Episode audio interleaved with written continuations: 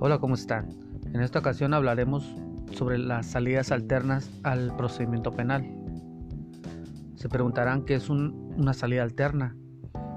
Pues no es más que una solución de buena fe para resarcir y la reparación del daño. En este caso a una víctima u ofendido. Tenemos en mente que cada vez que escuchamos la palabra justicia se nos viene a la mente cárcel. No todo es así.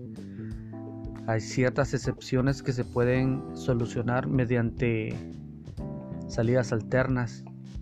Ejemplificando, si a alguien le roban el auto o le chocan o le da, hacen un daño a su propiedad, es más fácil y viable en una negociación, ya que mediante esta se puede recuperar el, auto robado, se asegura la reparación del daño, en este caso el arreglo del mismo de un auto, o en el caso de robo, recuperar lo que fue sustraído. Ahora bien, ¿cómo pueden efectuarse estas salidas alternas se efectúan siempre y cuando la ley lo permita y que no se afecten los derechos de la víctima u ofendido.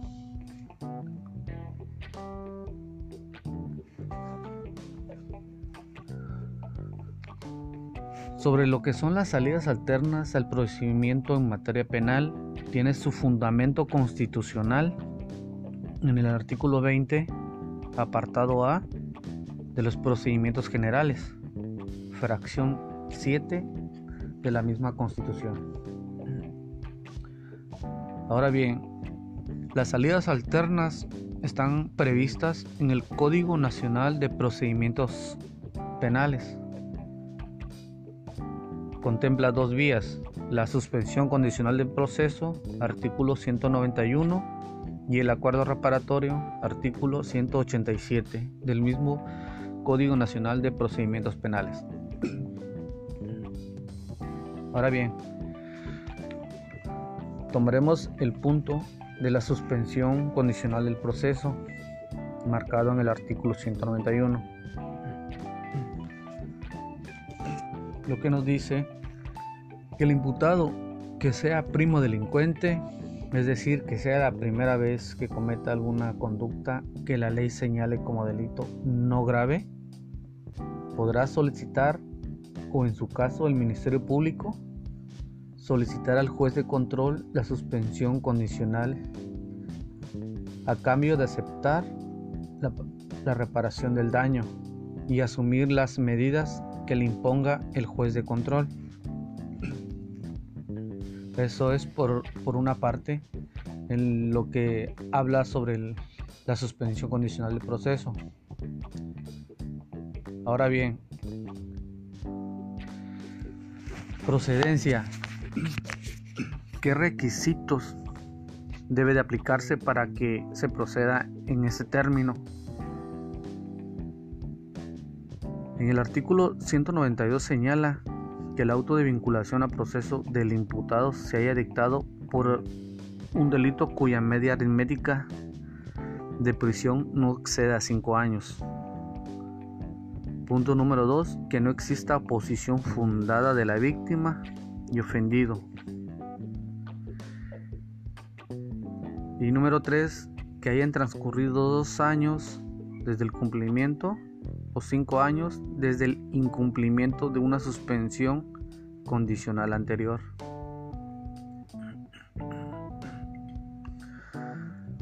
En lo referente a la reparación del daño, en la audiencia en donde se resuelva la solicitud de suspensión condicional, el imputado deberá plantear un plan de reparación causado por el delito y los plazos para cumplirlo.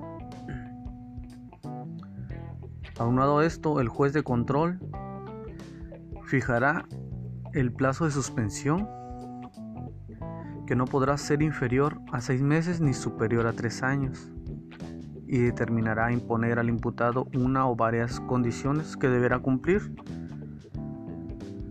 las cuales en forma enunciativa, mas no limitativas, señalan. Que el imputado viva en un domicilio comprobable, deje de frecuentar lugares o a personas abstenerse de consumir drogas, estupefacientes o bebidas alcohólicas. También podrá ser sujeto a, integrarse a programas especiales para la prevención y el tratamiento de adicciones, aprender alguna profesión oficio, prestar labor social, someterse a tratamiento médico, psicológico, de preferencia en las instituciones del Estado, tener un trabajo o empleo o adquirir un oficio, arte, industria o profesión. Someterse a vigilancia que determine el juez de control, no poseer ni portar armas, no conducir vehículos, abstenerse a viajar al extranjero, pues esto para que para que no pueda sustraerse de la acción penal, ¿no? Y pues sí cumplir con los deberes del deudor alimentos en caso de que aplique. Es así como a grandes rasgos es lo que plantea el la suspensión condicional del proceso.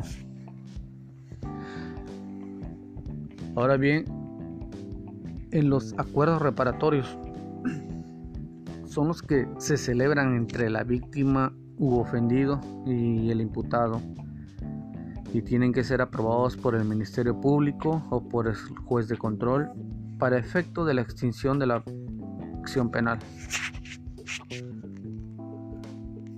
Dentro del acuerdo reparatorio únicamente aplican los delitos que se persiguen por querella de parte ofendida o que admiten el perdón de la víctima o ofendido, así como los delitos culposos y delitos patrimoniales cometidos sin violencia. ¿Cómo procede este acuerdo reparatorio? Pues procede desde la denuncia o querella hasta antes de, de dictarse el auto de apertura a juicio y en caso de que se haya dictado vinculación a proceso y antes de que se haya dictado apertura a juicio. Las partes podrán solicitar suspender el proceso penal ante el juez de control hasta por 30 días para efecto de concretar algún acuerdo. ¿Cómo se tramita? Debe ser aprobado por el juez de control a partir de la etapa de investigación complementaria y por el Ministerio Público en la etapa de investigación inicial. Tanto el juez de control y el Ministerio Público verificarán que las obligaciones no sean desproporcionadas y que las partes estuvieron en igualdad de condiciones para la para llevar a cabo la negociación y que no haya habido intimidación, amenaza o coacción de terceras personas. Es así como estas son las dos salidas que se contemplan en las salidas alternas a un procedimiento penal. Es necesario hacer énfasis que los delitos no dolosos no aplican para estas salidas alternas, como lo son el homicidio, la violación, el secuestro, el robo de hidrocarburos, la trata de blancas, violencia familiar.